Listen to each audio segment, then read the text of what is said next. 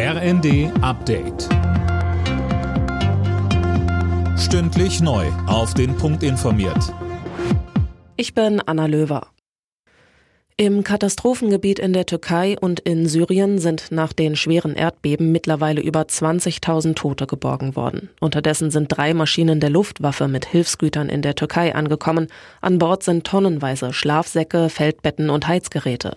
Bundespräsident Steinmeier rief zu weiterer Unterstützung auf. Die Menschen, denen das Erdbeben alles genommen hat, brauchen jetzt unsere Hilfe. Und sie werden unsere Solidarität und unsere Unterstützung auch dann noch brauchen, wenn die Bilder von der Katastrophe wieder von anderen Nachrichten verdrängt werden. Unsere Mitmenschlichkeit ist gefragt und sie bleibt gefragt. Die Weltbank hat der Türkei nach dem verheerenden Erdbeben 1,78 Milliarden Dollar an Hilfen zugesagt.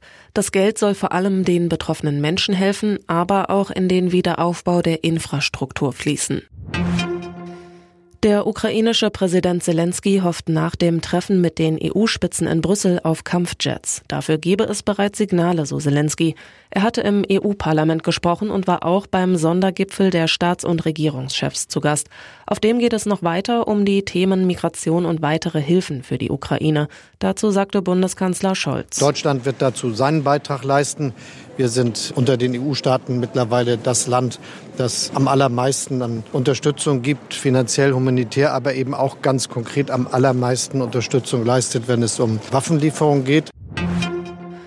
Weil es gerade wieder kälter ist, wird in Deutschland mehr geheizt. Die Gasspeicher sind nur noch zu 75 Prozent gefüllt. Grund zur Sorge gibt es aber nicht. Die Bundesnetzagentur hält eine Gasmangellage in diesem Winter für unwahrscheinlich. Alle Nachrichten auf rnd.de